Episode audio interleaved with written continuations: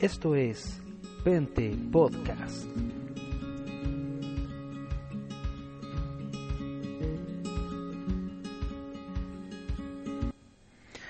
Hola, soy Cristian desde Concepción Sur de Chile con Pente Podcast.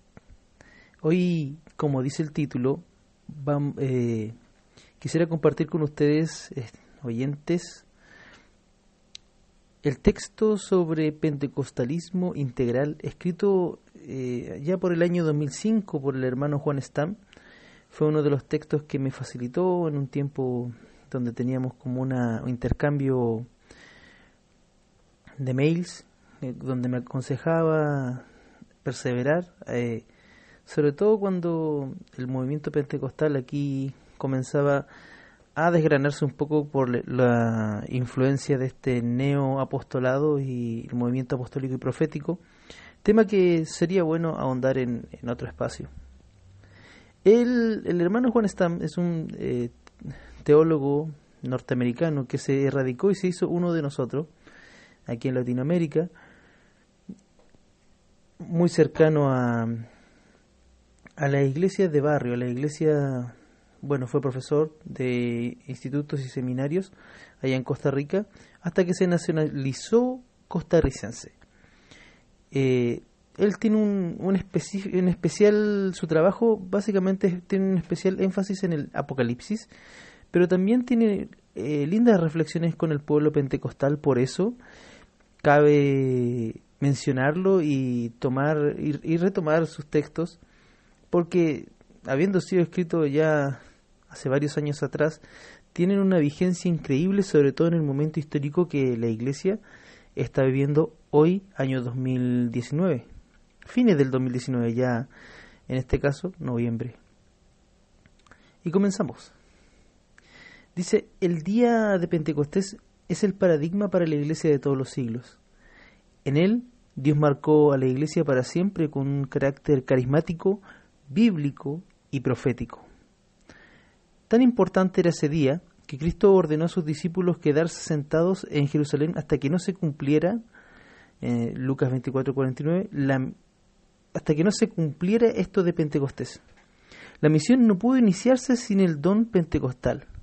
La iglesia es iglesia porque es pentecostal. Es fiel a su naturaleza y también a su misión, solo cuando es fiel a su origen en Pentecostés.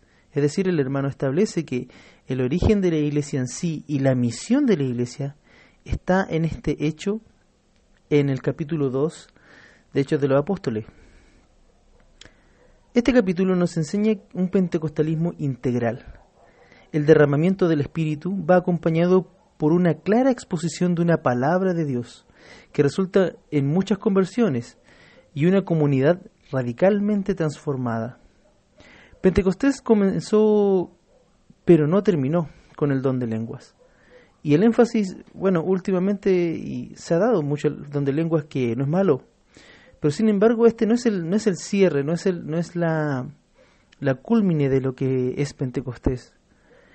Mucho más que la impresión del fenómeno de las lenguas, el secreto de su poder fue la fuerza de la palabra y la práctica evangélica que ésta inspiró si hubiera sido lenguas y nada más, no hubiera sido Pentecostés. El Pentecostés nos enseña que la iglesia vive de los dones del Espíritu, entre ellos el, de las lenguas. Las lenguas en ese momento eran una señal apropiada para todos, apropiada para la ocasión. Eh, cuando todos fueron llenos del Espíritu Santo, este espíritu es la vida común del cuerpo de Cristo y distribuye sus abundantes dones a todos los miembros repartiendo a cada uno como él quiere, como dice Primera de Corintios 12 del 7 al 13. Sin estos dones, sin esos dones, la iglesia no puede vivir ni cumplir su misión en la tierra, es decir, el derramamiento del Espíritu Santo faculta a la iglesia para la misión que el Señor, esa misión especial, que tenía el Señor para cumplir. El don de lenguas en Hechos 2 reviste un claro sentido misionero y evangelístico. Es importante notar que la diferencia que a diferencia de Corinto, donde las lenguas eran extáticas e ininteligibles, donde claramente en, en Primera de Corintios habla de, este, de esta experiencia como algo más intraeclesial. En Hechos 2, el don consistía en idiomas humanos, de todas las naciones identificadas en el pasaje, en el capítulo 2. El texto nos cuenta que cada uno oía a los apóstoles, entre comillas, en nuestro propio dialecto, en nuestra lengua en la que hemos nacido. Por otra parte, Pedro les predicó en alguna lengua común, a lo mejor su mal griego con un fuerte acento galileo. Y la multitud lo pudo entender. Su comunicación fue tan eficaz que tres mil personas se convirtieron. ¡Wow! Los galileos eran famosos por pronunciar mal su propio idioma. Sin embargo, en el día de Pentecostés el Espíritu capacitó a esos galileos para glorificar a Dios en muchos idiomas extranjeros y bendijo el mal griego de Pedro con envidiables resultados evangelísticos. El contraste llama la atención. Por una parte, unos galileos sin letras y del vulgo lucen por un momento como brillantes lingüistas, pero a continuación Dios bendice el griego deficiente de Pedro para una evangelización impresionante. Entonces, ¿para qué ese previo don de lenguas? El testimonio misionero de la Iglesia, aun antes del sermón de Pedro, se inició cuando los apóstoles proclamaron las maravillas de Dios. Los idiomas de todas las naciones presentes, 2.11. Parece que en la sabiduría de Dios, los gentiles tenían que escuchar el Evangelio primero en los acentos auténticos de su propia cultura y en su lengua materna.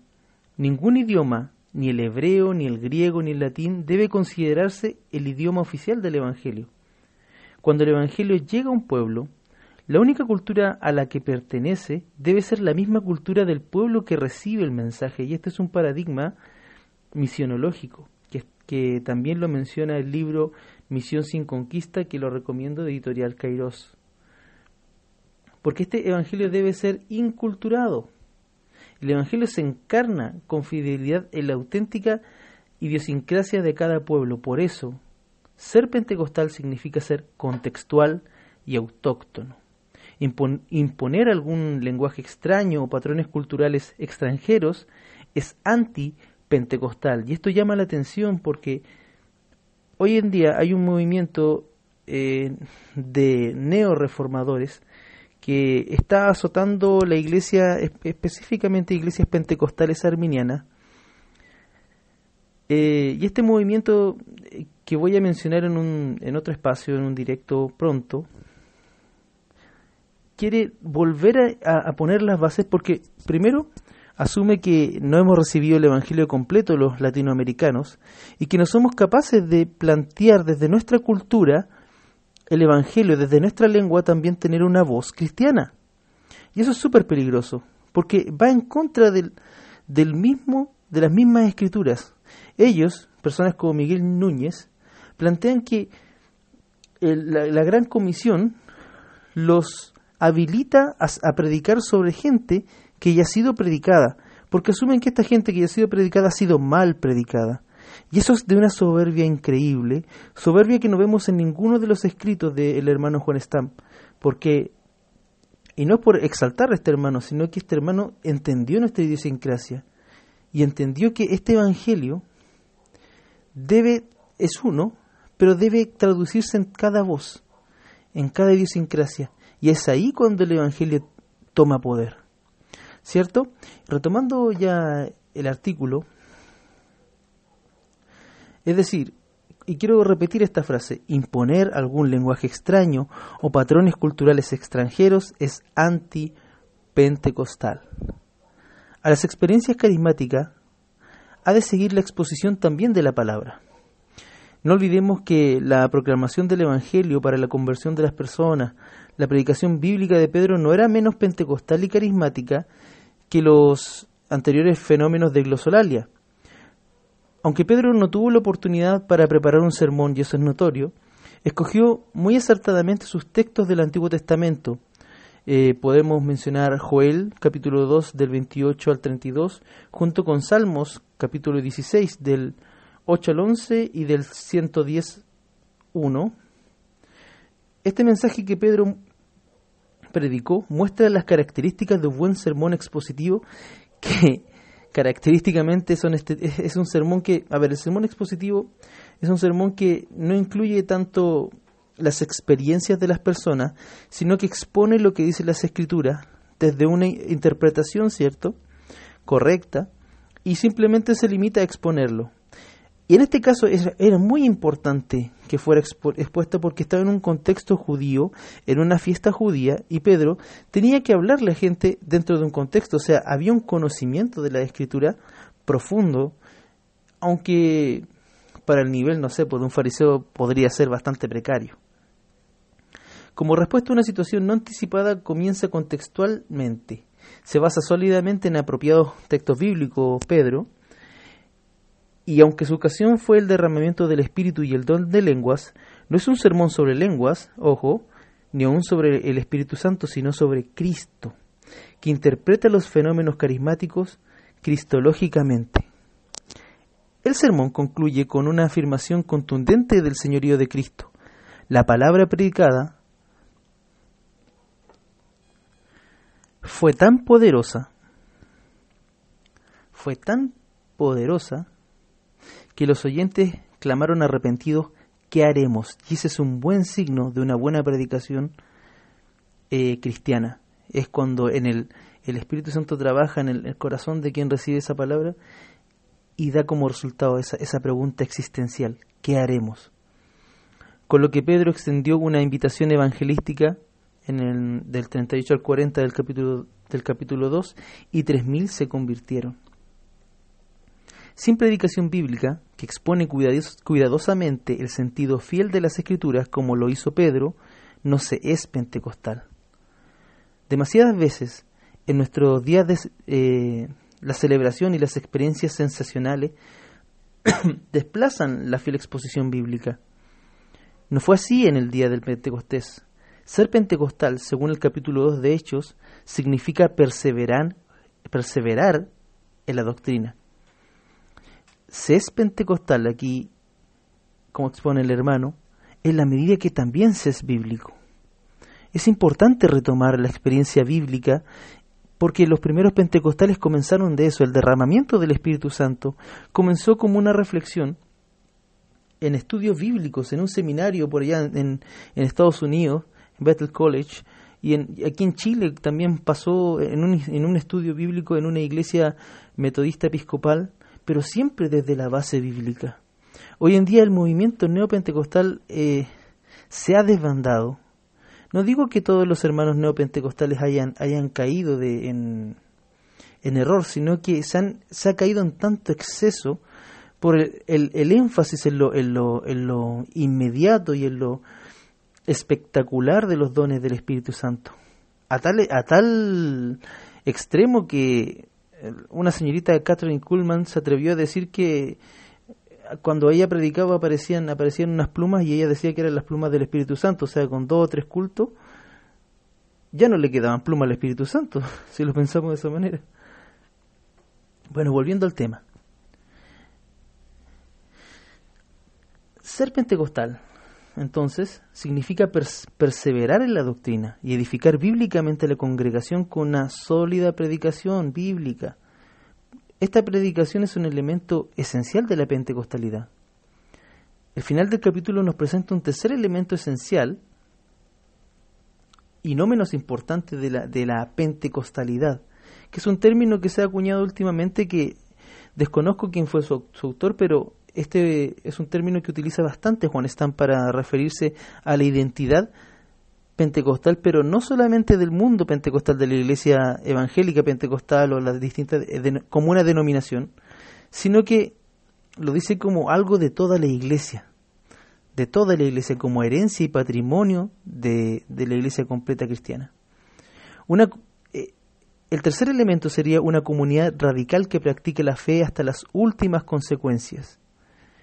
En la nueva comunidad de fe perseveraron en la doctrina, la comunión, el pan compartido y la oración. Era una comunidad integral y balanceada, tenían favor con el pueblo, pero a la vez las maravillas y señales en la comunidad provocaban temor y respeto. Y lo más sorprendente y la mayor prueba de auténtica pentecostalidad tenían, es que tenían todas las cosas en común y ninguno decía ser suyo propio nada de lo que poseía. Hasta vendían sus propiedades para financiar proyectos sociales de la comunidad. Y esta es una práctica radical que se contrapone a, muchos modelos pastorales y modelos eclesiales que, que sobreviven como, como yo siempre digo que esto lo tomé de un hermano sacerdote, que decía que los, eh, los ídolos, a diferencia de Dios, los ídolos viven de los sacrificios humanos. Entonces, para subsistir un ídolo, ¿qué define un ídolo? Es que para, es un dios, una divinidad que para subsistir necesita alimentarse de carne, de sangre humana, es decir, de vida. En cambio, el paradigma con Cristo y el paradigma cristiano es distinto, porque Dios nos da vida. Y, esa vida tan sobreabundante que nos permite a nosotros también desprendernos. Una iglesia sana es una iglesia que está constantemente desprendiéndose. No significa vivir en la pobreza, necesariamente como, le, como podría haber pasado significa una iglesia que, que tiene de Dios y que de lo que Él recibe da. La mayor prueba de la autenticidad de lo que pasó en el día de Pentecostés, de Pentecostés fue lo que pasó el día después de Pentecostés. Los recién convertidos recibieron el Espíritu Santo y, en la, enseguida practicaron la justicia social y económica, como manda la palabra de Dios. El proyecto pentecostal incluyó un programa de comedores populares. Eso está en el 6.1 del mismo, del mismo capítulo. Algunos pensadores judíos relacionaban el día de Pentecostés con el año del jubileo, que eso está en Levítico capítulo 25, en que Israel había de repartir equitativamente toda la tierra.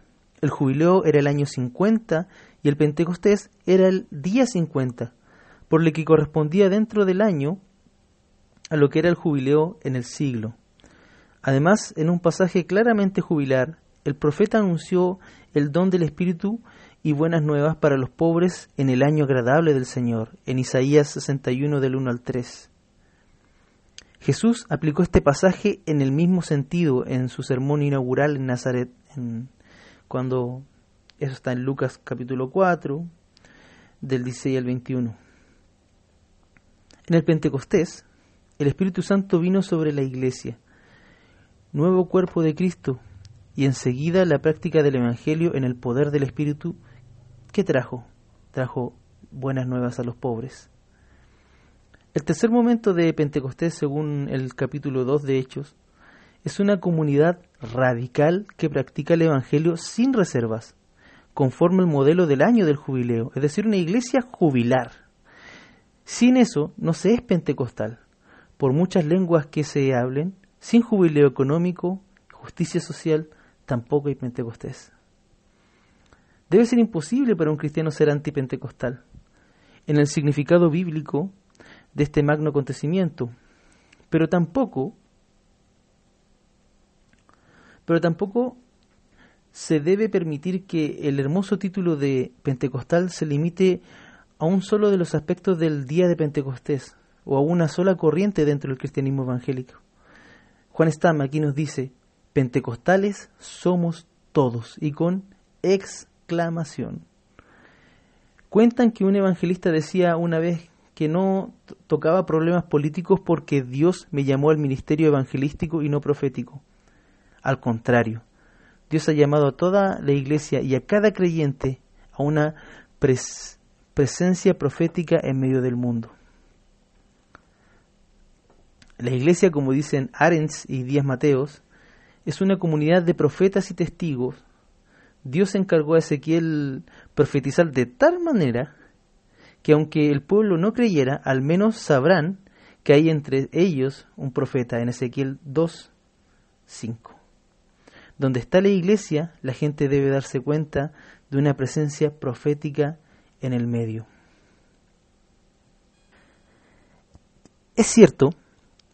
que el Nuevo Testamento enseña también una vocación personal de algunos creyentes al oficio profético, Efesios 4:11, y afirma que no todos son profetas, al igual que no todos son apóstoles ni maestros, es decir, refiriéndose a vocaciones.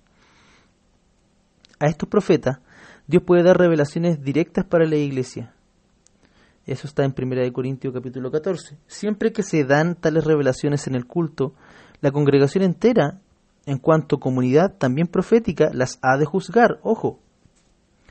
Igual que los profetas del Antiguo Testamento, estos profetas traen un mensaje directo de Dios, no necesariamente predictivo. Obviamente la profecía aquí se entiende como algo no necesariamente predictivo, sino como una proclamación valiente de lo que del cumplimiento de la palabra de Dios, de la voluntad de Dios, y siempre apegado a la Biblia. Para el pueblo de Dios la vocación específica de ellos es una expresión más concentrada del carácter profético de toda la comunidad. Es decir, la comunidad pentecostal debe ser una comunidad profética. La iglesia hoy está llamada a profetizar sobre las naciones y gobernantes de nuestro tiempo. Eso está en Apocalipsis capítulo 10, 11 de, y del 3 al, capítulo, al versículo 13 aunque eso signifique atormentar al mundo entero y hasta entregar nuestras vidas en martirio. Una iglesia que cae ante la corrupción y la injusticia que, que no molesta a nadie, sino que busca quedar bien con todos, es una iglesia infiel y cobarde. Y en la primera fila de, los que no entrarán al reino de Dios según el Apocalipsis, están los cobardes en Apocalipsis 21, capítulo, capítulo 21, versículo 8. La tarea profética toma la forma de palabra y acción. Los antiguos profetas generalmente acompañaban su palabra de denuncia y anuncio con gestos simbólicos también proféticos. Estas acciones proféticas a veces eran preformativas para hacer realizarse la profecía y en otros casos funcionaban como parábolas que aclaraban el mensaje. El pueblo de Dios está llamado a ser una comunidad pentecostal, carismática y profética. ¿Está la Iglesia Evangélica en América Latina hoy dispuesta a asumir este reto? Que Dios nos ayude a ser fieles y valientes. Que Dios nos ayude a ser fieles y valientes. Con esta presencia profética que nos exige su palabra, como también nuestro momento histórico. Y así termina este texto que se los recomiendo, hermanos, está en la hermanos y hermanas está en la página del, en el blog de Juan Stam, se llama Pentecostalismo Integral. Todos debiéramos, todos debemos ser pentecostales como describe Hechos 2. Y bueno, me despido. Gracias por haber escuchado. Si escuchaste hasta aquí es porque realmente te interesa esto. Un abrazo. Eh, puedes encontrarme por mis redes sociales. Por Facebook buscas hermano Cristian Vidal eh, por correo pastorcristianb pastor b b corta arroba gmail.com todo junto y en minúscula si quieres hacer algún aporte alguna alguna reflexión o, simplemente saber que, que, nos escuchas eso ya es bastante pago también eh, nos puedes escuchar por eh, Podbean por iVoox y por Spotify en Pente Podcast. Muchas gracias. Un abrazo y bendiciones. Esto es Pente Podcast.